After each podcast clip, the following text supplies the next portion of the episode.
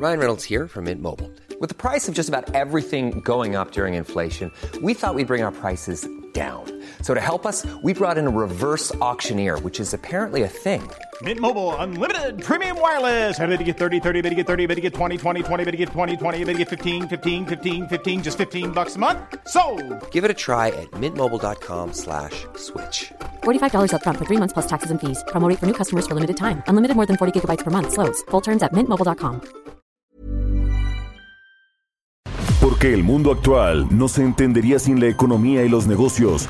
Acompaña a Mario Maldonado, el columnista de negocios más joven y objetivo del periodismo financiero, en su programa Bitácora de Negocios.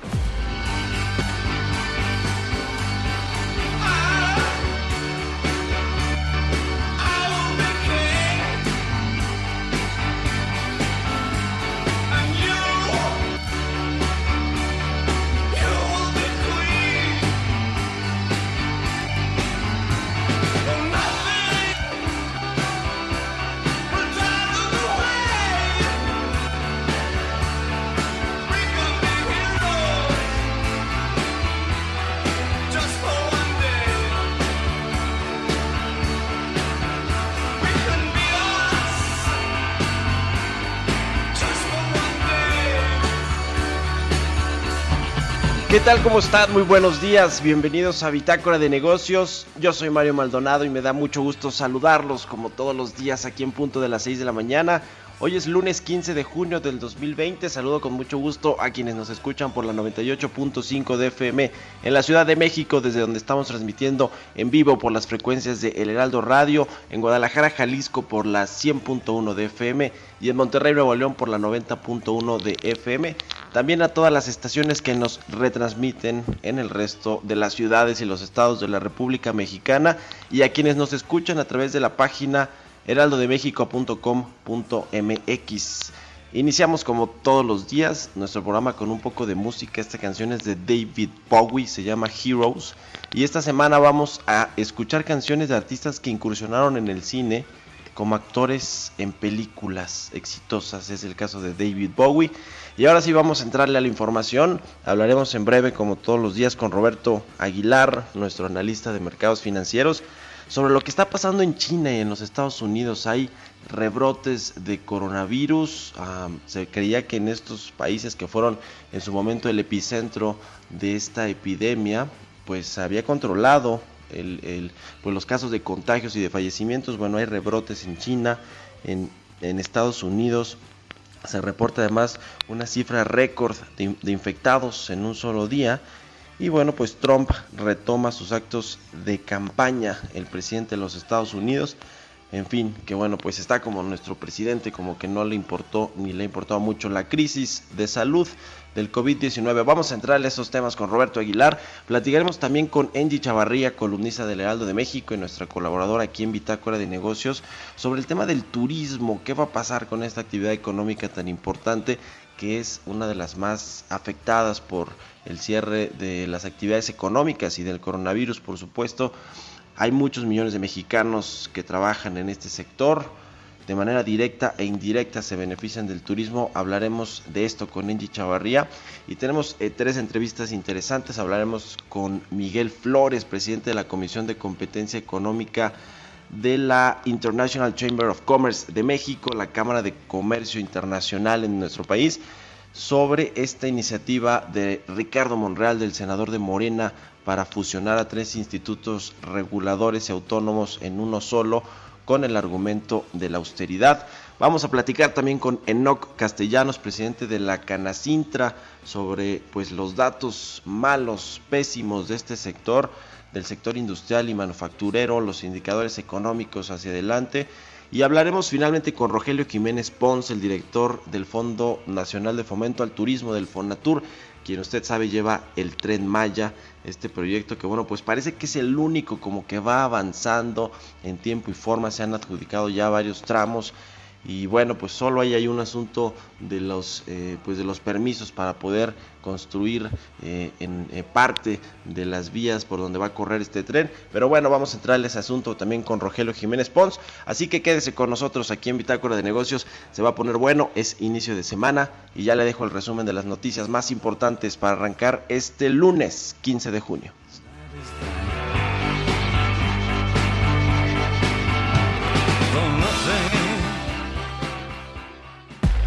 El resumen. El senador Ricardo Monreal informó a través de redes sociales que la iniciativa para crear el Instituto Nacional de Mercados y Competencia para el Bienestar se pospone. He decidido posponer la presentación e iniciar un proceso abierto de discusión, de enriquecimiento y de valorización de la misma. Estoy consciente del momento histórico en el que nos ha situado la pandemia. Nos obliga a centrar nuestra atención en los problemas derivados de esta crisis sanitaria y a prepararnos para la inminente puesta en marcha del TEMEC. El banco de inversión UBS ajustó de menos 7.6% a menos 9% su pronóstico de caída de la economía mexicana al cierre de este año, ante la fuerte contracción que tuvo la actividad industrial en abril de 29.3%, dato que resultó peor a lo esperado. Mantiene su pronóstico de crecimiento del PIB de México para 2021 en 4.4%. Para este 2020, el Instituto Mexicano de Ejecutivos de Finanzas espera que la economía de México se contraiga 8.5%. En su reporte anterior preveía un 8%. Para el PIB, el IMEF proyecta un rebote de 2.5% en 2021. El Instituto Mexicano del Seguro Social informó que el COVID-19 dejó sin empleo a más de un millón de personas en el país durante los últimos tres meses. En su reporte mensual dio a conocer que en mayo se borraron 344.526 empleos formales, el peor mayo desde 1990 año en que inician los registros del instituto. El juez Juan Pablo Gómez Fierro otorgó el viernes pasado la primera suspensión provisional en contra del aumento en tarifas que compañías privadas pagan a CFE debido al uso de su red de transmisión, conocidas con tarifas de porteo. Se trató de la suspensión al parque fotovoltaico Tampico Solar ubicado en Guanajuato. De acuerdo a una investigación realizada por Goldman Sachs, los casos de coronavirus continúan aumentando en América Latina, el epicentro actual de la pandemia, pero su sufrimiento económico podría estar en vías de recuperación. Bitácora de negocios. El editorial.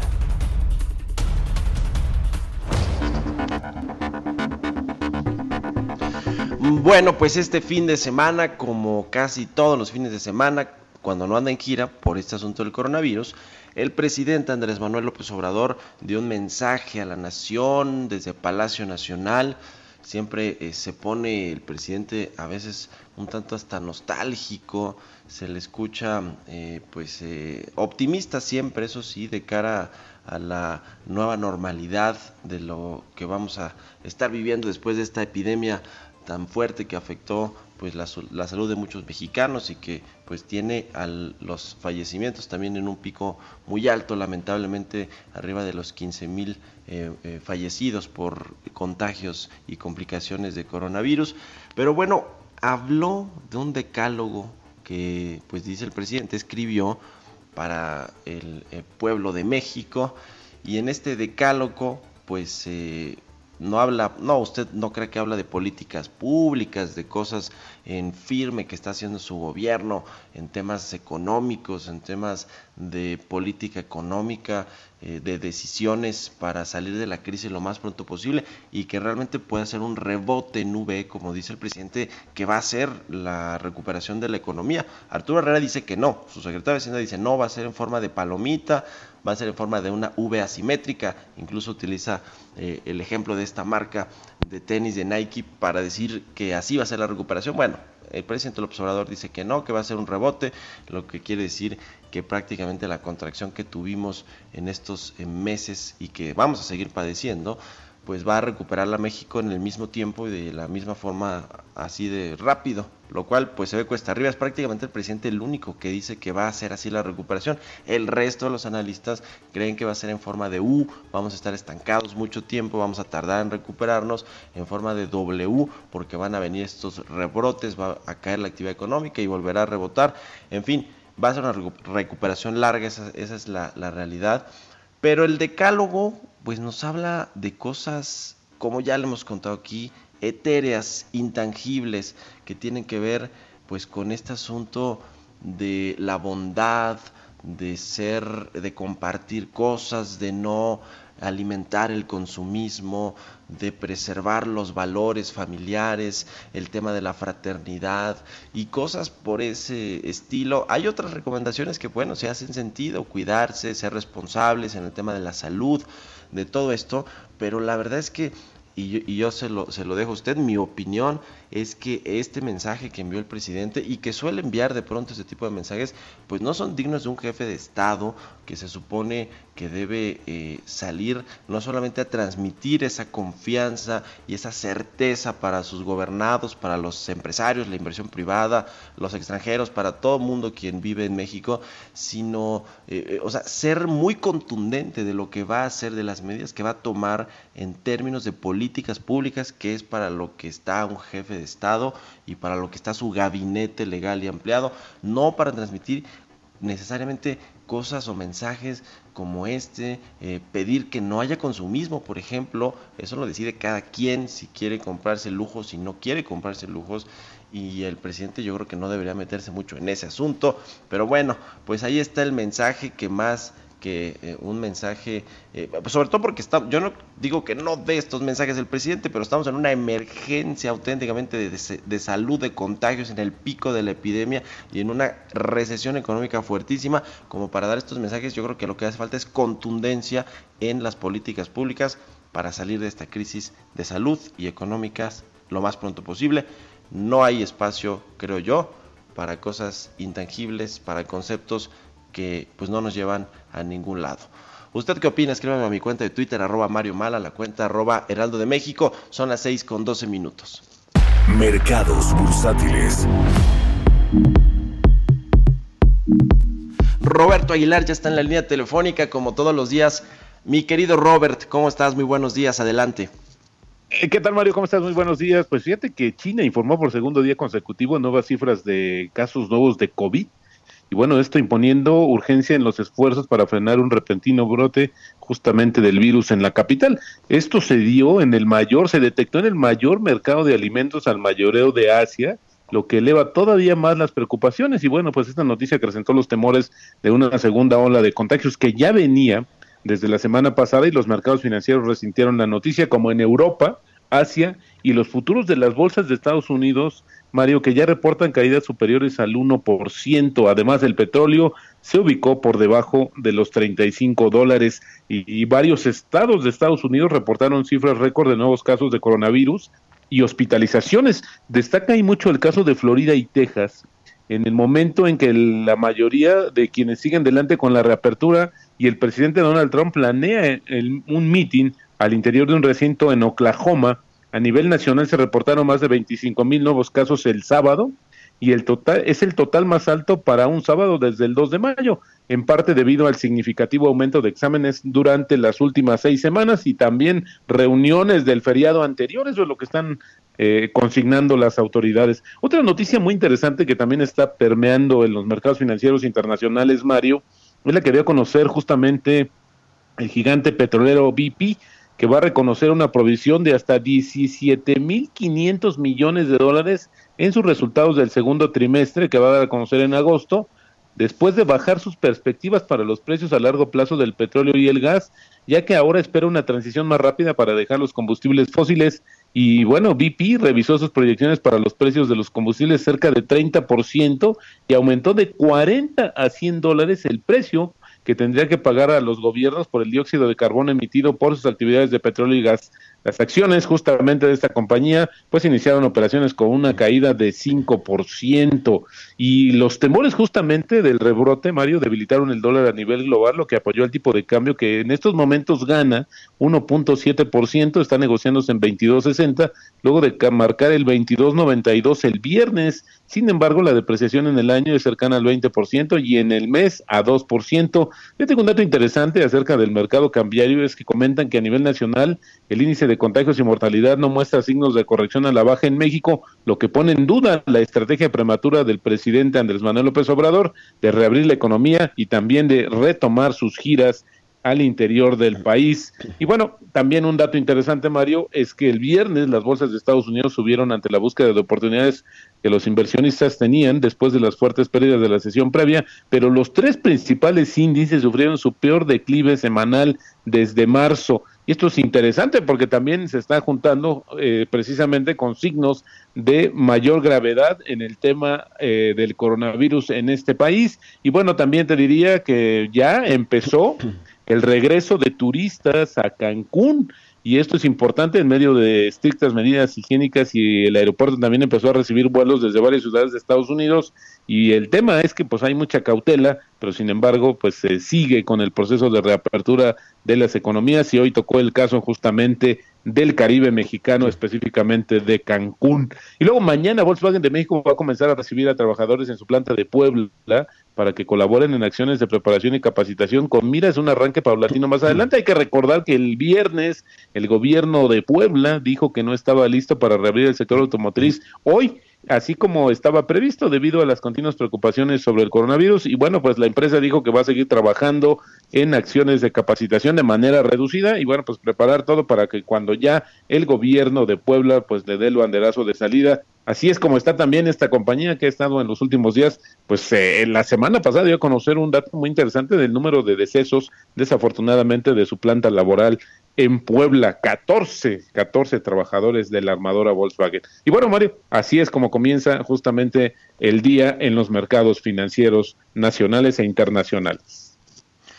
Pues ahí está mi querido Robert, qué cosa con este asunto de la reactivación económica, porque eh, lo, vimos, lo vimos en Puebla, tal cual lo estás describiendo, ya la, la, actividad automotriz, que es por cierto uno de los estados más importantes para la manufactura de automóviles y de autopartes, pues no va a entrar en operación hoy, que se supone que regresamos a la nueva normalidad ya con muchos eh, sectores y negocios y empresas abiertas, ¿no?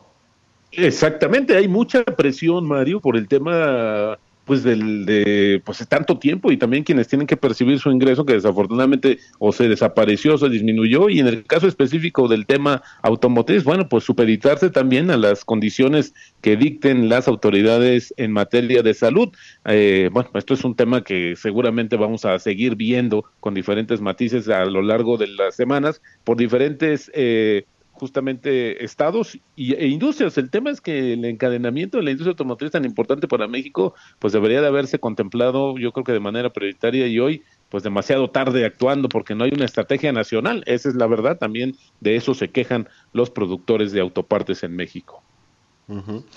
Pues sí, yo escuchaba ayer a Hugo López Gatel, el subsecretario de Salud, que decía, eh, pues reconocía que esta epidemia va para largo, no solo por los rebrotes, porque en México pues no se ha logrado controlar, entonces difícilmente hay un rebrote, sino sigue todavía en su apogeo la epidemia, pero hablaba ahí de eh, este dato de hasta octubre podría ser que se alargue la crisis, sería, eso sí sería un golpe fulminante para la economía, mi querido Robert, para los empleos y para todo. Totalmente, Mario. Y yo nada más sumaría que el tema de los empleos que vimos justamente el viernes, ya más de un millón nos ha costado en, en afiliados al Seguro Social en México, pues podría acrecentarse todavía cuando ya se comiencen a retomar parte de las actividades, cuando ya los empresarios vean que su estructura de costos es demasiado alta como para mantener todavía personal. Creo que desafortunadamente en el tema del desempleo todavía vendrá una parte mucho más álgida en las siguientes semanas. Sí, sí no hemos tocado fondo y nada más para poner en contexto este dato del millón de empleos perdidos en solo tres meses. El año pasado se crearon 342 mil, es decir, este, con este dato solo del año pasado estaríamos retrocediendo tres años en cuanto a generación de nuevo empleo formal. En fin, muchas gracias Roberto, muy buenos días. Ah, al contrario Mario, muy buenos días. Siga Roberto Aguilar en Twitter, Roberto AH, son las 6 con 20 minutos, vamos a otra cosa.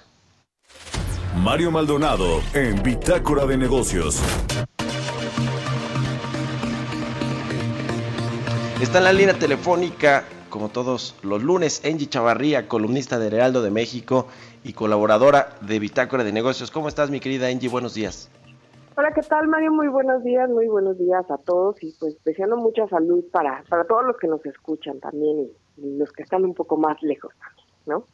Eh, Mario, pues bueno, hoy vamos a platicar eh, sobre el tema de turismo. Eh, el turismo está en una fase realmente preocupante, aunque pese a que México ya abrió sus fronteras, pues bueno, al menos ya está empezando a sentir el respiro al menos cuatro millones de personas que trabajan directamente en el sector y consideremos que el turismo en México representa una de las tercer, una de las tres divisas más importantes o recursos que entran al país.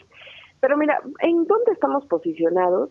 De acuerdo con datos del INEGI, en abril de este año las divisas turísticas cayeron 96.2%, tiene que ver todo relacionado con el tema de la pandemia, pero ya traíamos una caída de entre 6 y 8% previamente. Pues bueno, pasamos de 1.895 millones de dólares a 71.85 millones de dólares. En abril se tuvo el registro apenas de 777 mil turistas extranjeros en México.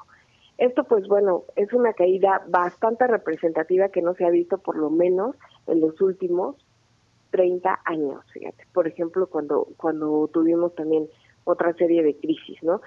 Eh, México no solo está enfrentando el tema de, de la pandemia, algunos destinos turísticos desesperadamente están solicitando eh, pues bueno, a los gobiernos locales y también al federal que los apoyen el tema en el caso del sur del país, del sargazo, la inseguridad, que también pues bueno, es algo que no puedes garantizar del todo y que también del otro eh, lado del mundo pues nos van a ganar eh, que no lleguen a México los turistas porque no hay una promoción consistente y sólida de los destinos turísticos que realmente podrían atraerle al eh, turismo europeo. Por ahora lo que vemos es que 11 millones de personas, considerando los empleos directos e indirectos, más 50 mil personas que son aquellas personas que trabajan en el eh, mercado informal, que te ofrecen algo en las playas y demás, pues bueno, están en este riesgo.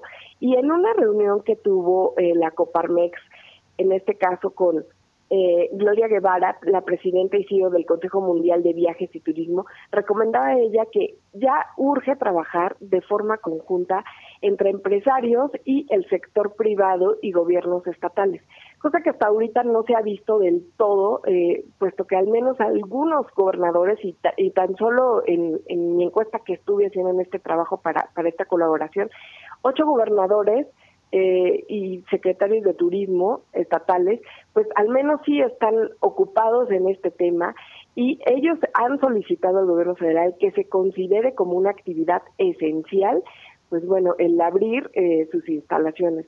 Hasta ahora, los pocos turistas que han llegado, como la semana pasada que vimos en, un hotel de Cancún, eh, de turistas extranjeros, pues bueno, es un respiro que tuvieron, pero pues son tres, cuatro familias que bueno, ahí va, poco a poco.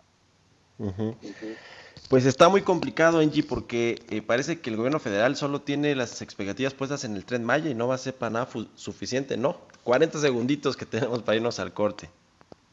Sí, pues mira, lo único que tenemos que ver es que esta, eh, el turismo nos genera, pues bueno, las, los tres recursos más importantes del país y si no le ponemos atención, pues podemos generar ahora sí como romperle una pata a la mesa y eso pues bueno, ya es algo grave, ¿no? Bueno, pues ahí está. Angie, tus redes sociales. Por favor, escríbanme a través de Twitter, arroba Angie.chavarría o a través de Instagram, arroba Angie Chavarría. Ahí está. Muchas gracias y muy buenos días, Angie. Vamos a hacer una pausa. Regresamos con más aquí a Bitácora de Negocios.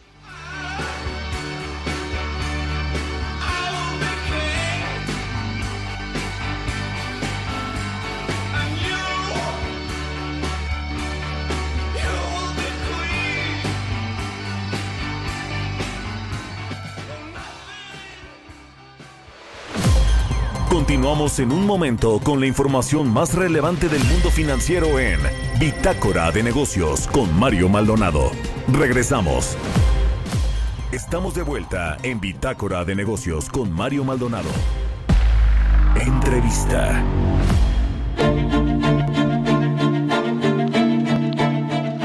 Ya estamos de regreso aquí en Bitácora de Negocios. Son las 6 de la mañana con 30 minutos, tiempo del centro de México.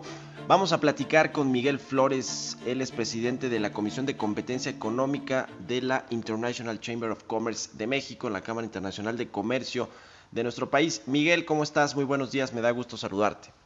Hola Mario, muy buenos días. Qué gusto saludarte. Pues eh, quisimos entrar en contacto contigo para platicar sobre esta propuesta del senador Ricardo Monreal con eh, respecto a fusionar a tres organismos reguladores independientes, autónomos, en, en uno solo, con el argumento eh, bueno, hablamos de la Comisión Federal de Competencia Económica, del Instituto Federal de Telecomunicaciones y de la Comisión Reguladora de Energía, que por cierto tienen pues ámbitos completamente distintos todos, ¿no? De, de, como reguladores. ¿Cómo ves este asunto así de bote pronto? Ya dijo Ricardo Monreal que va a posponer esta iniciativa, que va a buscar ahí, eh, pues lo que debió hacer yo creo que al principio, antes de madrugar a todos, pues buscar el consenso, buscar eh, eh, a los expertos, saber qué opina la, industria, los reguladores, los expertos en general. ¿Cómo ven ustedes esta iniciativa de Ricardo Monreal? Pues mira, Mario, la verdad es que la vemos y que hay una expresión muy buena en inglés que, ejemplifica lo que está sucediendo. Eh, nos parece que están tratando de tirar el bebé con el agua de la bañera.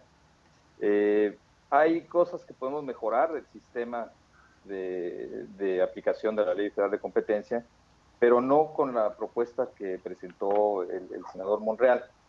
Eh, esa propuesta se basa en, en, lo que sucedió en España, que fue eh, fusionar una gran cantidad de reguladores, y la verdad es que en España fue un gran fracaso. Eh, también en España se, se quiso realizar con el pretexto de ahorrar dinero, con el pretexto de la austeridad, después de la gran crisis de 2008. Eh, y las crisis que estaba sufriendo ese país. Pero el resultado fue un ahorro muy menor, de 4 millones de euros aproximadamente, lo cual pues, no justificó todo el estrés eh, al que se sometieron a las instituciones, que eran instituciones muy reconocidas a nivel mundial en España, de la aplicación de competencia, la de aplicación de competencia y la, institución que aplicaba la ley de telecomunicaciones. Eh, es, es, es un experimento fallido eh, que no vale la pena ahorita intentar, y menos en medio de la peor crisis económica que está viviendo el país eh, debido a la crisis sanitaria. Eh, no es el momento ahorita de cambiar un rumbo de 27 años. y, y, además con otros problemas adicionales que trae la iniciativa, como son que se politizarían estas instituciones que hoy día son técnicas, están formadas por técnicos que pasan exámenes muy rigurosos antes de poder ser considerados candidatos hasta a ser comisionados. Eh, la, iniciativa del senador Monreal pues, propone que el Senado sea el que designe a los comisionados con, el presidente, ¿no? volviendo esto eh, además eh, pues muy peligroso estas instituciones porque se llenaran de políticos, las decisiones dejarían de ser técnicas, se volverían políticas y podrían empezar a ser instrumentos que amenazaran a las empresas cuando a los políticos pues no les guste eh, las decisiones que estén tomando. ¿no? Eso es lo que más preocupa, eh, Miguel, porque bueno, el, el, eh, argumento de la austeridad pues incluso va en la misma línea del gobierno federal, del presidente López Obrador, y me imagino que pues en esa línea van también los legisladores de su partido, de Morena, pero el asunto de que se reduzca el número de comisionados y se concentre, creo que solo, solo se proponen a cinco comisionados, que además de todo, eh, pues van a ser eh, eh, propuestos por, por el Congreso y después elegidos finalmente por el presidente, pero no hay una base técnica sobre la cual pues estos comisionados van a comprobar que están al nivel eh, necesario para poder asumir estas responsabilidades. E, e, ¿Ese es el mayor tema que preocupa o realmente pues preocupa que de una u otra forma se va a disminuir el ámbito, eh, digamos, de acción y de regulación de estos, de estos organismos? esa es una preocupación muy grande, yo diría que la más grande, la politización de estos órganos técnicos, órganos constitucionales autónomos. Eh, pero también otra que tú mencionaste, ¿no? que son demasiadas disciplinas unidas en una sola institución eh, y eso también lo vimos en España, que se causaron muchos problemas, inclusive para conseguir comisionados que tuvieran idea de las diferentes disciplinas. No es lo mismo la Comisión Reguladora de Energía que temas de telecomunicaciones y la difusión, que el, el, tema horizontal que ve la autoridad de competencia, ¿no?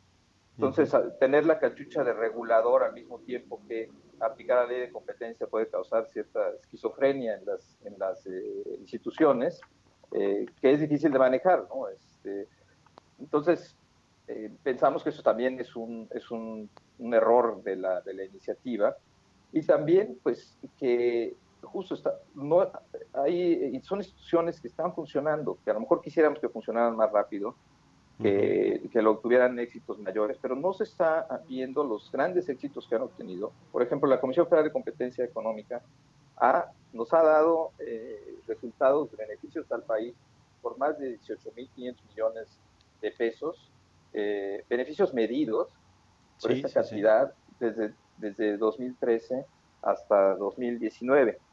Entonces, eh, ¿para qué arreglar algo que no está roto? O sea, la Comisión Federal de Competencia está funcionando, ¿para qué eh, cambiar ahorita su estructura? Cuando lo que sí podemos mejorarla con cambios no estructurales, cambios que le permitirían eh, ser más eficiente. Por ejemplo, hay muchas veces eh, los estados, el propio gobierno federal, pues emiten normas que afectan a la competencia y que la Comisión Federal de Competencia no puede hacer nada contra estas normas porque no puede aplicarle la ley de competencia a las autoridades, porque son soberanas. Pero sí se le podría dar, por ejemplo, eh, legitimidad activa, es decir, que pueda presentar acciones de inconstitucionalidad en contra de regulaciones que afecten los derechos fundamentales de las personas y, sobre todo de los consumidores de menos ingresos. Te pongo un ejemplo. En Sinaloa había una ley que prohibía eh, o que, que no permitía la competencia entre transportistas de carga que estaban residentes, que eran residentes en Sinaloa y los transportistas de carga residentes de otros estados. La Comisión Federal de Competencia inició un procedimiento y luego les mandó recomendaciones para que quitaran esa ley. En principio quitaron esa ley para que hubiera más competencia y bajaran los precios del transporte de carga. Pero después llegó una nueva legislatura y la volvió a poner. Sí. Eh, esto porque era una recomendación nada más lo que podía hacer la comisión, pero si pudiera presentar acciones de inconstitucionalidad, entonces la Suprema Corte hubiera podido declarar inconstitucional esa ley de Sinaloa y ahí se hubiera acabado el problema, ¿no? Pues sí. Estaremos muy pendientes a ver qué sucede porque pues ya hubo mucho mucha polémica y decidió Monreal postergarla a ver si finalmente pasa, se ve, creo, creo a mi parecer, pues ya difícil que, pase, al menos como se planteó así. Vamos a, estar pendientes y si nos permites lo platicaremos. Te agradezco mucho, eh, Miguel Flores, de la International Chamber of Commerce México, que nos hayas tomado la llamada. Buenos días. Buenos días, muchas gracias. Un abrazo, hasta luego. Vamos con otra cosa. Historias empresariales. El viernes la Bolsa Mexicana de Valores confirmó la, pues, la llegada de Marcos Martínez como nuevo presidente de este organismo bursátil. Es, pues, eh, fue por mucho tiempo el presidente del Banco Santander México, integró la dirigencia de la Asociación de Bancos de México. En fin, vamos a escuchar parte del perfil del nuevo presidente de la Bolsa Mexicana de Valores. La Bolsa Mexicana de Valores aprobó el nombramiento de Marcos Martínez Gavica como nuevo presidente del Consejo de Administración. El nuevo directivo sustituirá en el cargo a Jaime Ruiz Sacristán, quien falleció en abril pasado después de haber dado positivo a COVID-19. El nuevo titular de la institución bursátil mexicana tiene una trayectoria de 42 años en el sistema financiero mexicano. Durante sus inicios, trabajó en Banco Nacional de México, hoy Citibanamex, donde manejó las áreas comerciales y mayoristas del entonces grupo financiero Banamex Actival, del que se separó en 1997 para desempeñar el cargo de Grupo Financiero Santander. Asimismo, ha ocupado en dos ocasiones la presidencia de la Asociación de Bancos de México. La Bolsa Mexicana de Valores destaca que entre sus logros más importantes fue su avance en hacer accesibles los servicios bancarios a la mayoría de la población. Además, desarrolló el programa Bécalos junto a Fundación Televisa, uno de los programas de apoyo a la educación más importantes de América Latina. En un comunicado, se afirma que bajo el liderazgo y experiencia de Martínez Gavica, se continuará fortaleciendo la estrategia de Grupo Bolsa Mexicana de Valores, la cual ha estado basada en una sólida estructura corporativa que les permite continuar desarrollando el mercado de valores a fin de apoyar el crecimiento económico de México. Para Bitácora de Negocios, Giovanna Torres. Entrevista. Está en la línea telefónica Enoc Castellanos, es presidente de la Cámara Nacional de la Industria de Transformación, la Canacintra. ¿Cómo estás, Enoc? Me da gusto saludarte. El gusto es mío, Mario. Un saludo a tu auditorio. Las cosas, los indicadores económicos, pues eh, están, la verdad es que muy mal. El dato que dio a conocer el INEGI con respecto a la producción industrial y esta caída de pues 32, eh, 33% para el mes de abril, pues nos dice mucho de lo que está sucediendo con el cierre de la economía, con la pandemia, pero nos dice más que lleve cerca de 19 meses al hilo con bajas este indicador. Sí, la realidad, Mario, es que veníamos mal antes de la pandemia, eso es una realidad. Hay que ver los datos que estaba arrojando la construcción, la minería y, ya ahora afectada también eh, eh, el sector de industrias manufactureras, que, que bueno, nos trae números brutales. Vemos las caídas que tuvo el, el subsector de productos de cuero y piel, lo que es el equipo de transporte, donde está el, sector automotriz, pero también la fabricación de, equipo pesado, insumos eh, textiles, bueno, pues con, datos que, superan el 70% de disminución en abril. La actividad manufacturera, que bueno, pues es el motor de las exportaciones mexicanas, también pues de capa caída con una eh, eh, pues baja de 30.5% en el mes de abril frente a un mes anterior. La construcción, pues otro caso eh, muy complicado para la economía nacional. ¿Cómo, ¿Cómo se ve la salida al final del túnel de esta crisis? Creo que es una pregunta muy complicada, ¿no? Pero, ¿qué tendría que pasar para que, eh, aunque sea progresivamente, estos sectores y estos indicadores comenzaran a mejorar en el corto y mediano plazo?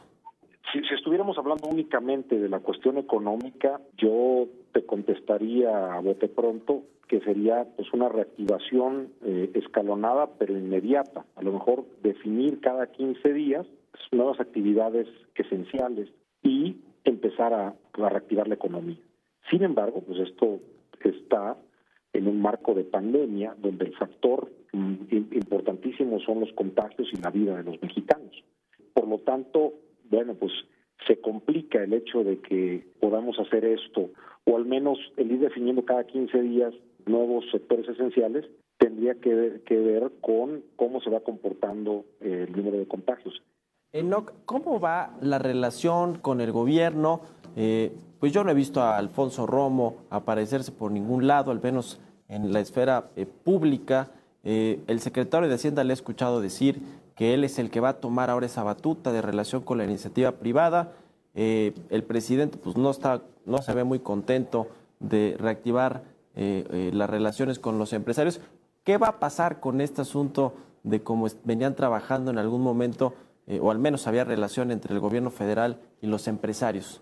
Mira, partiendo del hecho de que sigue habiendo contactos y hay una interlocución no de alto nivel o, digamos, muy mediática, sí hay con contactos con la Secretaría de Trabajo, con la Secretaría de Economía, pero yo creo que se tienen que redefinir interlocutores. Esto, esto ya dio de sí el modelo que traíamos. Eh, por ejemplo, eh, normalmente lo que se busca es una relación con inversionistas y, y con transnacionales que eso está muy bien que la lleven en presidencia, pero también hay eh, el sector mayoritario del empresariado mexicano, que ya lo hemos mencionado en reiteradas ocasiones, pues son las micro, pequeñas y medianas empresas y no hay una política pública, no hay un interlocutor con poder de decisión y eh, no hay eh, articulada una política pública, una política industrial para este sector. Esto yo creo que, que tendrá que cambiar, pues no, no solo en la pospandemia, sino eh, en la medida de lo posible a, la brevedad, porque de lo contrario, bueno, pues los, la situación económica de muchísimos mexicanos se irá deteriorando. ¿Ven eh, objetivamente que el gobierno federal, alguna de estas dependencias, la Secretaría de Economía, Hacienda, eh, ponga o echa a andar un plan realmente de reactivación económica que incentive la inversión privada a los empresarios, a los micro y pequeños, este asunto del desempleo? O sea, sí hay una esperanza, déjame llamarlo así, de que pueden cambiar las cosas en los próximos días o semanas. Yo ya estoy muy escéptico, Mario, después de estar insistiendo diariamente, eh, porque no, no previeron y en términos de mortandad de, de empresas y de desempleo, es mucho más costoso el destinar dinero para abrir nuevas empresas que para salvar aquellas que eran solventes antes de la pandemia, es decir, que vendían y que generaban utilidades, pero que ahora ya están muertas. Y por la sencilla razón, en México más del 73% de las empresas de nueva creación fallece en los siguientes dos años. Entonces, estamos metiendo un peso que sabemos que se va a desperdiciar eh, 73 centavos. Cuando, si lo hubieran hecho previo, cuando estábamos diciendo que tenía que haber un gran acuerdo nacional y que pudieran salvar muchos empleos y muchas empresas, ese peso hubiera ido directamente para paliar la situación. Bueno, pues ya veremos, estaremos atentos. Muchas gracias, Enoc Castellanos, presidente de la Canacintra, por haber tomado nuestra llamada. Saludos al auditorio. Estés bien. Mario Maldonado en Bitácora de Negocios. Le platicamos aquí que el presidente Andrés Manuel López Obrador dio el segundo banderazo de inicio para el tramo 3 del Tren Maya, para la construcción de este proyecto ambicioso en el sureste mexicano. Y para hablar de esto y de otras cosas que tienen que ver con este proyecto, está en la línea telefónica Rogelio Jiménez Pons, el director del Fondo Nacional de Fomento al Turismo, quien lleva este proyecto. Rogelio, ¿cómo estás? A tus órdenes. Como siempre, un gusto saludarte. Pues a ver, eh, cuéntanos un poco del banderazo de este tramo 3 del Tren Maya, importante allá en Yucatán, con el presidente López Obrador. Se hablaron ahí de, de la relevancia que va a tener este proyecto en la reactivación económica, en la generación del empleo y en general de la reactivación para estos eh, cinco estados por los que va a cruzar en el sur sureste del país. Así es, Mario. Este, eh, la semana pasada tuvimos los banderazos, en particular este que mencionas, el número 3, que es este es un tramo que es eh, prácticamente la mitad del territorio yucateco, un poquito más de la mitad, eh, no recuerdo exactamente los kilómetros, pero son unos unos este tramos importantes porque comunica eh, la frontera con, con Campeche, en la de la ciudad de Mascanú, llega a Mérida, bordea por la parte sur de, Mérida, de la ciudad, hay una penetración por el oriente eh, que va a ser una, un sistema especial para entrar a la ciudad, porque actualmente el tren, la, la que es el derecho de vía tradicional, pasa por la ciudad y incomoda mucho. Nosotros estamos buscando que sea el sistema más sencillo, que menos este perjudique la, la presencia del tren en la ciudad. Y de ahí se va hasta Izamal, donde ya termina este tramo 3. Es un tramo que es, es fundamental en, en, por los puntos que visita, ¿no? Y Mérida tiene una relevancia especial porque es eh, después de Cancún, yo creo es de los centros turísticos de mayor concentración y de mayor distribución de -huh. Ahora, ¿qué pasa con el tema de las autorizaciones, los estudios ambientales también eh, para las diferentes zonas que va a atravesar el tren Maya? Ha habido ciertamente algo de polémica al respecto. Eh, que el presidente dijo, por cierto, que no iba a haber daño ambiental y que las, los estudios y autorizaciones pues prácticamente estaban listos. ¿Qué, qué decir al respecto, Rogelio? Sí, ¿Cómo va este asunto? Sí, mira, son dos cosas pues, muy distintas que es importante que el público esté bien informado, porque ha habido mucha desinformación. Eh, actualmente los trabajos que se llevan inicialmente son trabajos que se están haciendo sobre la vía existente, sobre el derecho de vía existente, donde se están haciendo labores de limpieza, levantamiento de muchas estructuras que había viejas por ahí, en fin, todo lo que es uh -huh. eh, lo que es normal de, de mantenimiento, digamos, para eso te requieres una, eh, digamos, una anuencia por parte de Semarnat, que no es un estudio de impacto ambiental uh -huh. porque se reconoce que está impactado ambientalmente todo este perro. Pero sí se hace una mía ya de, integral, una manifestación de impacto ambiental ya con datos de las ingenierías, porque entonces ya tú ya haces un reporte de cómo está. Entonces sí, ahí toda esa información existe. Lo que pasa es que se va, esto se va por partes. Primero es trabajar en los preliminares y para poder trabajar en los preliminares antes de tener datos de ingenierías, pues tienes que tener esos permisos, esas anuencias que los da Semarnat. Ya eh, cuando se empiecen los trabajos pesados, de ya una serie de, de aumento de tamaños de terraplenes, etcétera, sí se aplican las manifestaciones de impacto ambiental que también ya se tienen listas. Uh. Y una vez presentadas estas manifestaciones de impacto ambiental y, y una vez eh, obtenidas también todas las autorizaciones ambientales, ustedes han dicho que van a ejecutar eh, posteriormente medidas de mitigación, eh, de compensación que están establecidas incluso ahí en el proyecto y, en, y, y, comparten, digamos, este tema con las autoridades. ¿De qué estamos hablando? ¿De qué tipo de medidas y cuánto podrían invertir o van a invertir en esto? Mira, ya sabemos que muchas de las medidas son, por ejemplo, pasos de fauna se dejaron de hacer, este, es muy chistoso ahorita de la gran presión, pero mira, ¿cuántas carreteras, en particular carretera que pasa de Cárcel a Chitumás, la, que es la que pasa por Calakmul, es una carretera que se amplió y es, esa sí causó un destrozo ambiental muy fuerte, porque ahí sí interrumpe perfectamente el, paso de cosas malas, que es los flujos de fauna, y ahí son, son, es donde están los atropellamientos de jaguares y de animales tapires, etcétera. De igual manera las otras carreteras, lo que estamos haciendo nosotros, como vamos en las carreteras mismas, en estos derechos de vía, es hacer los pasos de fauna como unas primeras medidas de mitigación. Seguramente habrá, habrá otro tipo de, de, consideraciones resultado de los, de los estudios de impacto ambiental, que a partir del proyecto técnico, por ejemplo, si sabes, no sé, lo que son préstamos laterales, ¿no? Que son las zonas que donde se toma la tierra para hacer rellenos y levantar terraplenes. Estos eh, préstamos este, laterales que se hacen en concordancia con los municipios, que se, se, hacen hoyos ahora sí para sacar tierra, posiblemente exista también la necesidad de convertirlos en rellenos sanitarios. O sea, muchas veces los municipios o, poblados que no tienen recursos tiran la, basura así por en lugares no aptos y se producen los lixiviados que contaminan.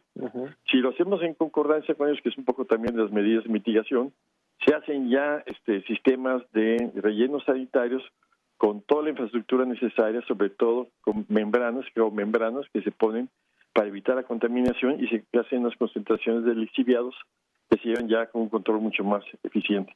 Eh, por último, Rogelio, te quiero preguntar sobre el cronograma del tren Maya. Ya se adjudicaron los tres primeros tramos y se anunció que el cuarto va a quedar en manos de ICA, que tiene ya ahí una, una concesión eh, de una carretera. ¿Cómo viene el resto de, los tramos? ¿Cuántos son? Recuérdanos y más o menos cuál es la calendarización de las licitaciones. Sí, son siete tramos. El siguiente tramo a licitar es el que va de Cancún a Tulum, que implica la ampliación de la carretera y una serie de pasos de nivel, como 26 pasos. Ese, ahí va el tren por en medio. También es otra cosa, eso ahí son zonas que ya están súper impactadas hace décadas, entonces es otro tipo de estudio, pero también se está haciendo el estudio de impacto ambiental. No, no deja de hacerse los trabajos preliminares sobre las anuencias y esto. Y ese es, ese es el tramo número 5. El 6 y el 7 se van a realizar el año que entrante, que son, este, el 6 es relativamente fácil, es que va de Tulum a la ciudad de Chetumal y pasa por Bacalar. Y el séptimo, ese sí tiene un grado de dificultad mayor, que es el que va por este, la carretera que une eh, Bacalar con Escárcega de nuevo, pero pasa por la zona de Calakmul. Y esa es una zona como que es donde se tiene una gran cantidad de pasos de fauna, eh, cosas muy particulares para murciélagos. hay varias hay varias este, medidas de mitigación. Esos dos tramos, últimos tramos, los va a realizar el ejército. El ejército tiene tenemos una ventaja con ellos, que es eh, son muy eficientes y muy baratos. Es, también hay una, una sustancia. Y como ya las eh, etapas importantes de trabajos de terracerías del aeropuerto Felipe Ángeles van a estar ya prácticamente acabándose para el año que entra, tenemos capacidad de fuerza de trabajo del ejército para meterse en estos trabajos de, de, de Tren Maya. Ya, pues interesante, te agradezco mucho como siempre Rogelio Jiménez Pons, director general de Fonatur, que nos hayas tomado la llamada y tus órdenes. Hasta luego.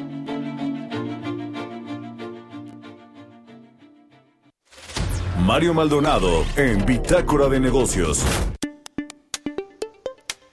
Bueno, pues ya casi llegamos al final del programa. Déjeme recomendarle la nota principal de El Heraldo de México hoy en su versión impresa y digital. Es una entrevista con eh, Gabriel, el Gabriel García, es el coordinador de los, eh, eh, pues de los programas para el desarrollo de la cuarta transformación, de los coordinadores regionales, estatales. tiene pues en sus manos este padrón de beneficiarios, este padrón único de beneficiarios de más de, de 22 millones de personas, que bueno, pues en la entrevista que le da al Heraldo de México, dice que no puede ser manipulable electoralmente, la oposición no va a encontrar nada en este uso o mal uso del padrón de beneficiarios. Está muy interesante la entrevista, échele un ojo ahí en la portada del Heraldo de México. Con esto nos despedimos. Quedes aquí en el Heraldo Radio con Sergio Sarmiento y Lupita Juárez y nosotros nos escuchamos mañana en punto de las 6 de la mañana. Muy buenos días.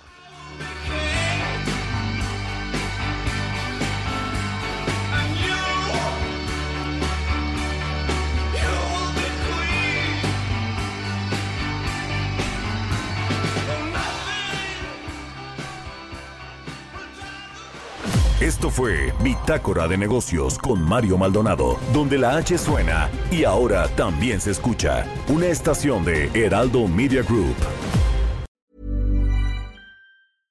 Mom deserves the best, and there's no better place to shop for Mother's Day than Whole Foods Market. They're your destination for unbeatable savings, from premium gifts to show-stopping flowers and irresistible desserts. Start by saving 33% with Prime on all body care and candles. Then get a 15-stem bunch of tulips for just $9.99 each with Prime. Round out mom's menu with festive rosé, irresistible berry chantilly cake, and more special treats. Come celebrate Mother's Day at Whole Foods Market.